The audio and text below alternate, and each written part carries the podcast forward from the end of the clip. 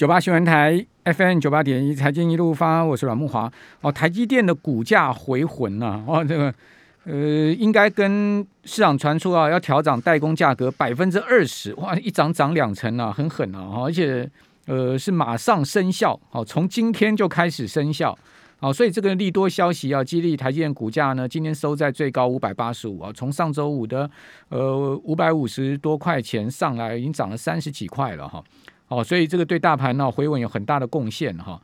呃，连续三个交易日，台积电涨了将近六趴了。哦，那这个外资哦，反倒是啊狂卖台积电，因为上周外资狂卖了六万张台积电嘛。哦，所以外资是不是卖错了呢？错卖了呢？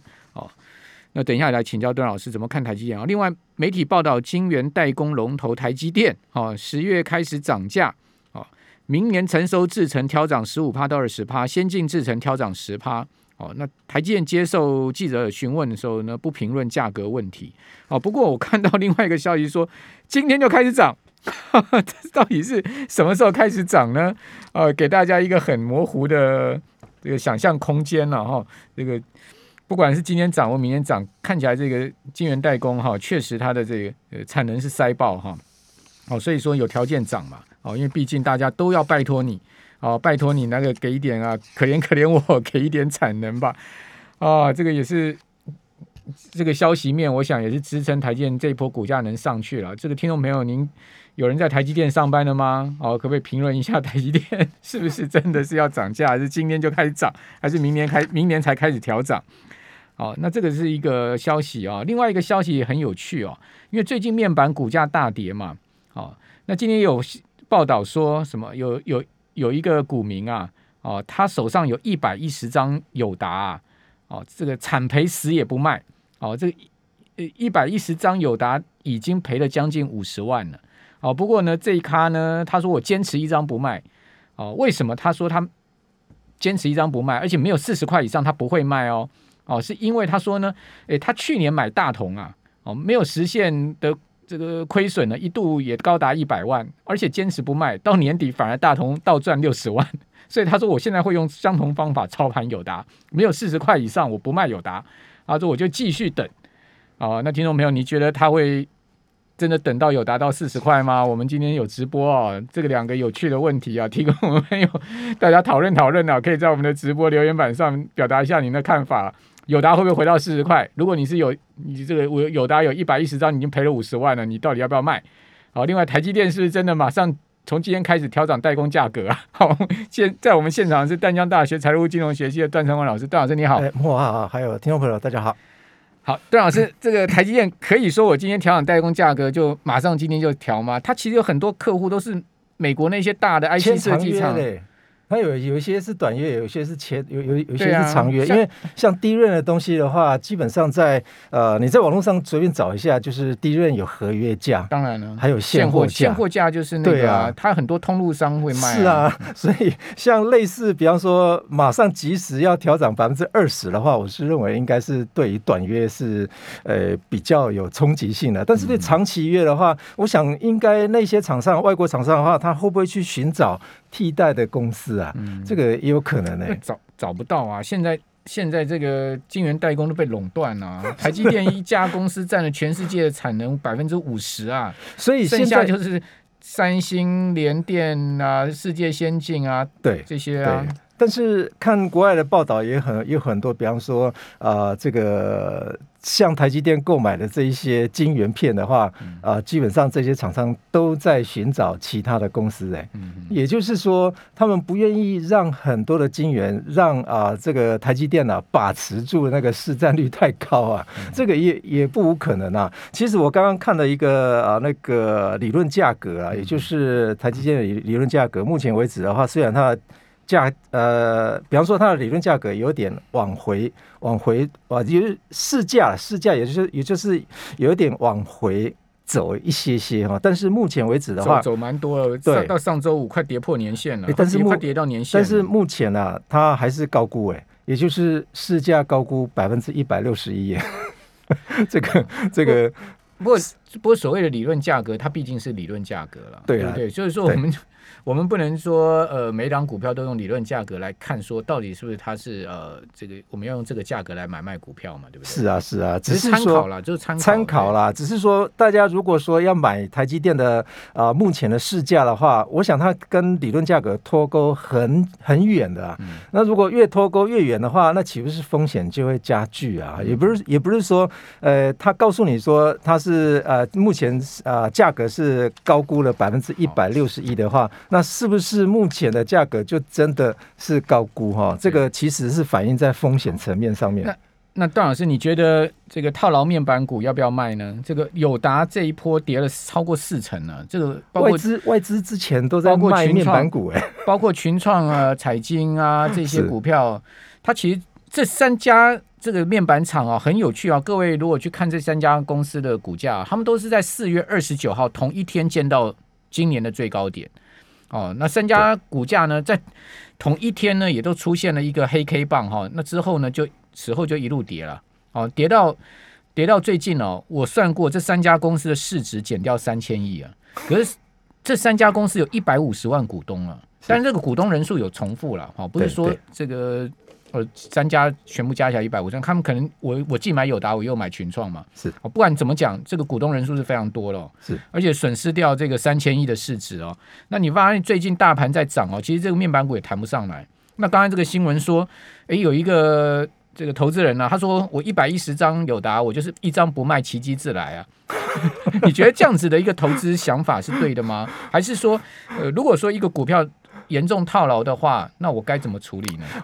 我觉得像类似面板股啊，它呃很类似那种呃有季节性因素啊，也就是它是属于那种呃景气循环股的。电子业的景气循环业，电子业的景气循环股最标准的那就是面板股哎、嗯那如果你碰到面板股是在景气在往下走，而且这个景气往下走的话，我之前看面板股的那一波下来是走了非常久啊，嗯嗯很久。我想木华应该非常清楚啊。嗯，哦，之前比方说它二十几块、三十几块，它跌到个位数的话，那段时间走了非常久啊。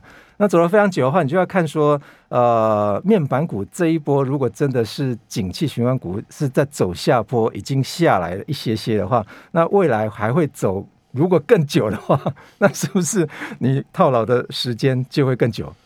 好，那我们当然也希望友达真的可以涨回四十哦。不过，确如段老师所讲的哦，这个二零零二年当时啊年初的时候，友达的股价是曾经跌到过六块哦。对，哦，六块六块涨到今年四月二十九号涨到最高三十五块五毛五，哦，六块涨到三十五块五，哦，跌到呢今天是十八块，好、今天涨两毛，哦，涨一趴，哦，收十八块，哦，你看三十五到十八，你看是跌多少了？对啊，真的是很这个恐怖的，跌很恐怖啊！！比方说之前呃十十几块跌到六块，那个也是一半啊。虽虽然是十几块，对 没错啊，如果个位数如，果如果照幅度也是差不多是啊，幅度是一模一样的啊。，那我们当然今天不是来讨论这些股票，我们今天要讨论一个很重要台湾的总体经济现象哦，就是我们的储蓄率啊又创新高了哦。我们根据主计处啊才完成的预测啊，哦说今年的储蓄率会升到四十一点三二趴，会一举超越一九八零年代前后期就所谓台湾金银卡吧那时候的一个呃储蓄率的记录哈，创历史新高。那超额储蓄也同步扩大哈。为为什么会是这样的一个状况？这个段老师，你可以跟我们讲一下所谓储蓄率，主义处公调查的这个储蓄率，以及所谓的超额储蓄，这些他们到底代表什么意义呢？我觉得哦，比方说像类似新闻报道都在报这一些专有名词，而且是呃总体经济学上面哈、那发我发觉很多人啊、虽然有念过经济学哈、嗯但是总体经济学的理论里面的一些数字或者是公式的东西不是很熟悉啊哈。就类似目前有很多人都在骂说，诶政府是不是有很多人都没有念过经济学啊？这同样的道理哈，运用在我们的总体经济学里面，在讲这个储蓄率的话啊，很多人都会误导。比方说，我们主计处说，我们目前的储蓄率会达到百分之四十一点三二，那代表什么意思哈？也就是你赚了一百块钱，里面四十块钱。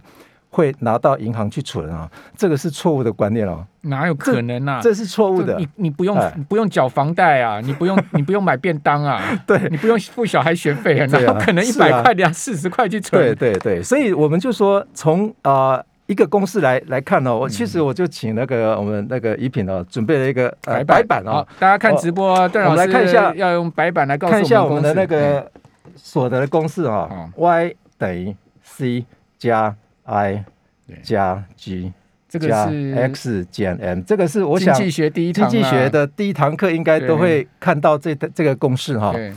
但是如果我们换算成说你要拿但但段老师，你还是把这个代哎代号讲一下，也就是说，国民所得会等于啊这个消费加投资加政府支出哦，嗯。是政府支出，而不是政府储蓄哦。政府支出啊，政府支嗯。出，再加上啊这个出口的净值。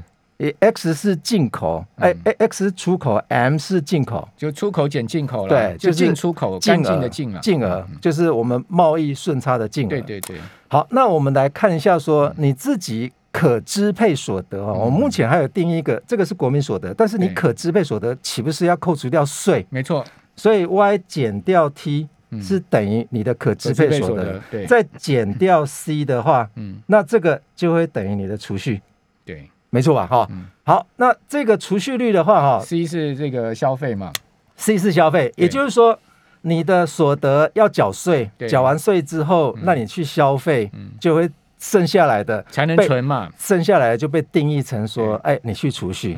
好，那我们把这个 y 啊，上面这个 y 这个这个等式啊，把它带到这个等式来。嗯。那带到这个等式来的话，你就会发觉到说，储蓄会等于什么？哈？嗯。储蓄啊，c 互相减掉，对储蓄就会等于投资，嗯，再加上哎，这个 t 是负是负向，对，是负向的话就变成这个政府的支出减掉税，嗯再加上出口的部分。嗯嗯出口的部分。好，我们这个公式啊，导引出我们储蓄啊，，段老师，这个储蓄这个公式其实就是把这个呃上面的第一式把它带到第二式里面的第一式 y。第一式第一式的 Y 把它带进来就对，对对，嗯所以我们看这个公式非常清楚的哈，就可以了解到说我们的储蓄怎么来，来自于三个方面，嗯而不是单纯的我们国民储蓄而已哦。好。哦好，第一个方面就是投资，你的储蓄段老师，我们这边上课先暂停一下，好我们白板先放下一下，我们等下下一段回来。九八新闻台 FM 九八点一财经一路发，我是阮木华。我们今天要有白板哦，这个段老师现场来上课教大家经济学哦。这个我们请到淡江大学财务金融学系的段长文教授哈、那段老师把这个等号两边呢、给它带一带，对不对？对哈、这个把 y 带到下面这个公式呢，就是用把这个下面这一串呢，啊，带到这个等号这一边，然后我们得出了储蓄等于什么？这个储蓄不是个人储蓄啊，这个是整体国民储蓄。那整体的国民储蓄从哪些来？刚段老师有讲到这三个，对不对？对。那我们简单来看哈，这个公式非常非常的重要哈。为什么？嗯让你了解我我们讲说我们储蓄率是四十一 percent，四十一 percent 的话是代表什么？代表说我们的这个储蓄的金额占这个整体的 GDP 的这个百分比。嗯嗯，但问题在于说，我们把储蓄的这些金额，虽我们讲的储蓄啊，大家都以为说是银行的储蓄哦，不对，我们待会再来解释说，不是这个老百姓，不是老百姓专门去储蓄的那个百分比哦。嗯。哦，我们目前的啊、也就是说，家户的储蓄的百分比是二十四趴而已，不到四十一趴，大概一半左右所而已所。以这个储蓄非此对，比这个储储蓄是我们国民所得所算出来的储蓄哈，所以我们的储蓄跑到哪里去？哎、嗯。哎，第一个投资，哎，投资去了嘛，也就是一般多下来的钱去投资了。，那如果你是商科的，或者是目前工科也都有工程经济学啊，嗯。那以前我们古典经济学里面都讲说储蓄要等于投资啊，嗯。这是不会相等的了哈。那你另外的储蓄的钱跑到哪去？嗯。挹注政府的财政赤字啊，对啊。等于政府这个财政赤字都跟老百姓借钱的啦。对嗯，但是有很多人知道说，我们历年来，也就是四年来啊，我国的财政不是赤字啊，嗯是顺，是是是有盈余耶，surprise。但是我们都用特别预算啊，对我们用特别预算搞赤字啊。那这个赤字的话，待会我们再来转移到左手边来哈、嗯好，那最第三个因子，那就是你的储蓄跑哪去了？跑去持有国外资产了，所以才会变这么高哈。那这么高，最主要的因素在哪里哈？好，那我们把这个赤字啊再解释一遍啊。这个赤字基，也就是政府支出减掉税，如果大于零，也就是支出大于税嘛，那当然就赤字啊。又有没有可能税啊是大于支出的？有有可能啊，这个就是盈余。目前我们台湾。的政府的支出啊，是盈余的状况，已经连续四年盈余了。哎，对，预算书上，预算书上面写的，每一年都给行政院都给你搞特别预算。对，那如果我们把这个这个啊，有没有可能啊？哈，也就是政府啊的税收减掉基是大于零的，那这个钱。跑哪去啊？嗯，跑去储蓄啊。嗯，这个就是政府储蓄。嗯嗯，那我们说赤字就是政府的负储蓄，所以因此啊，我们看这个公式哈，我们把它往左边摆哈，也就是储蓄再加上一个 T 减掉 G，嗯，那这个就是政府储蓄了。嗯，再减掉投资，好，投资也把它转到左手边去了。那这个这个代表什么？这个就代表是。超额储蓄了，嗯嗯，所以我们目前超额储蓄有三点七、三点四兆、三点七兆左右，这个三点七，今年啊预估的三点七，去年是三兆，去年是三兆。对，那如果依照这个公式来看的话，那岂不是右手边就是 x 减 m？嗯，好，x m n x 减 m 的话，我们有超额储蓄。；x 减减 m 的话是我们的顺差，贸易顺差。所以，我们今年的贸易顺差大概大概金额就是三点四兆。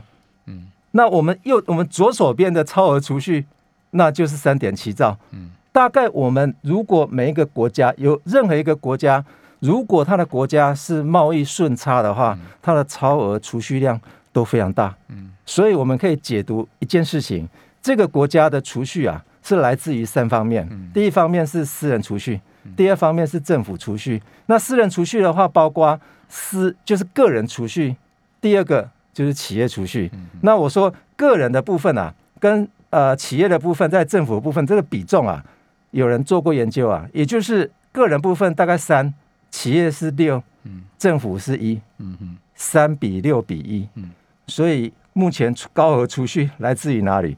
来自于企业的部分是占的大概有六成。那那我懂了，为什么今年我们的储蓄率会高达四十一趴？哦，因为呢，我们政府赤字很高。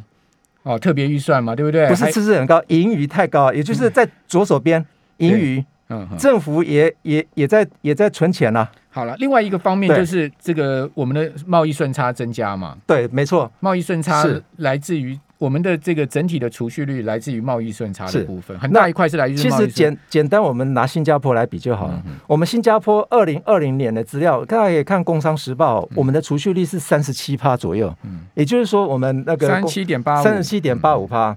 那个新加坡二零二零年的资料的话，它储蓄率是四十一趴。嗯，二零二零年的资料哦。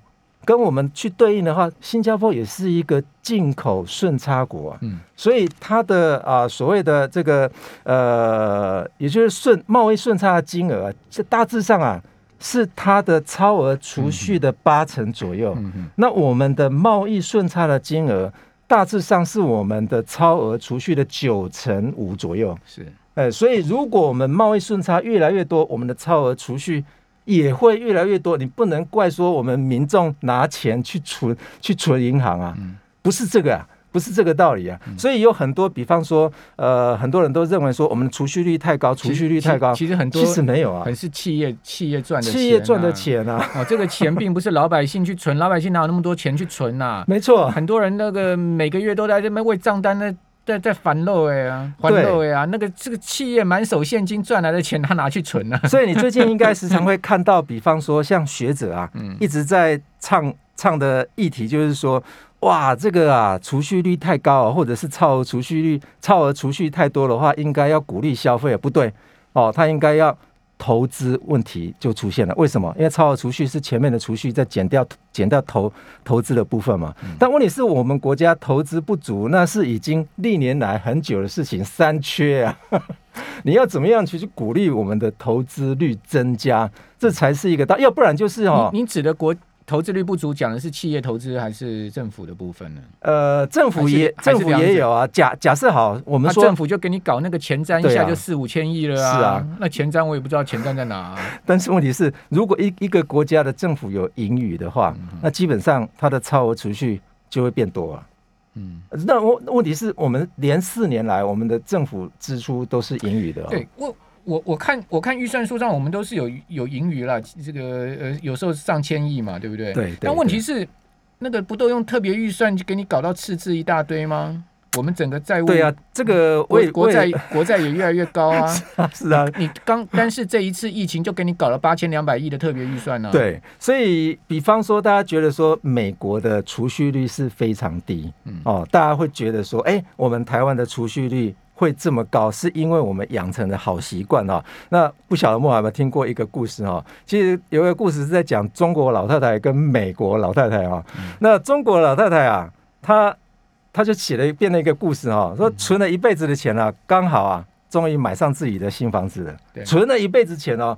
美国老太太是大姑娘的时候啊，她就开始啊，在享受了自己人生，住了一个大房子啊。结果啊，他把他在临死前啊，把贷款还清啊，哦，所以他享了一辈子福啊。所以这个是是在讽讽刺我们这边的，比方说我们储蓄率太高啊。但是问题是哈、你把美国的储蓄率跟台湾的储蓄率用这种东西去比的话，是不公平的。为什么？因为美国的储蓄率是真的储蓄率，也就是说，我们家户所得，也就是每一个人平均掉哈，把每一个人你今年赚的十万块钱，那你如果拿拿了一万块钱去储蓄的话，也就是今年结束之后，我们去算说你拿了一万块钱储蓄的话，那这个储蓄率是百分之十。美国是这样子啊，那问题是美国还有一个。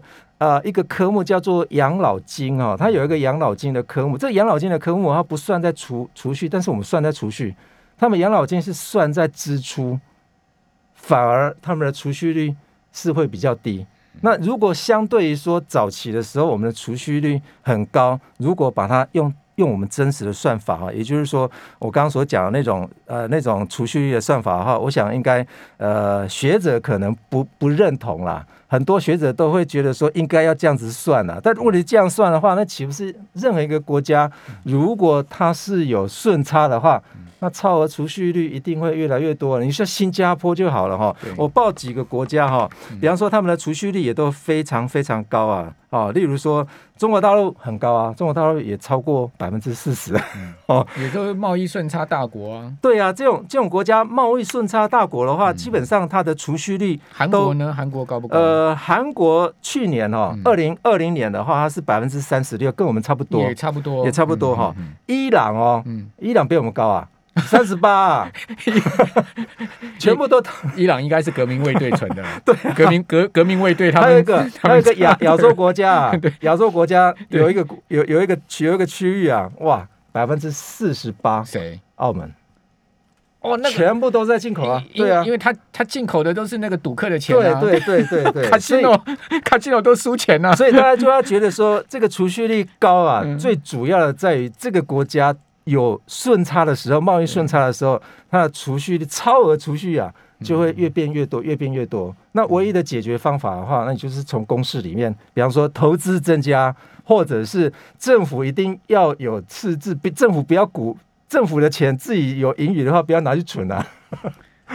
不会，台湾现在没有政府没有政府的钱都去买那个美国的美国的军火了，然后不然就是这个特别预算 搞搞一堆了，对所以我们看到特性了没有？如果大家还在喊说，呃，我们的超额储蓄非常高的话，其实啊，那你就把我们的贸易顺差改成逆差的话，我跟哎呦跟各跟跟跟各位讲啊，贸易大家改逆差，不知道美国。超额储蓄基本上是非常非常少，而且基本上是没有的。美国啊，美国一定没有、啊，对美国绝对没有大逆差国啊。是。好，非常谢谢段昌文老师。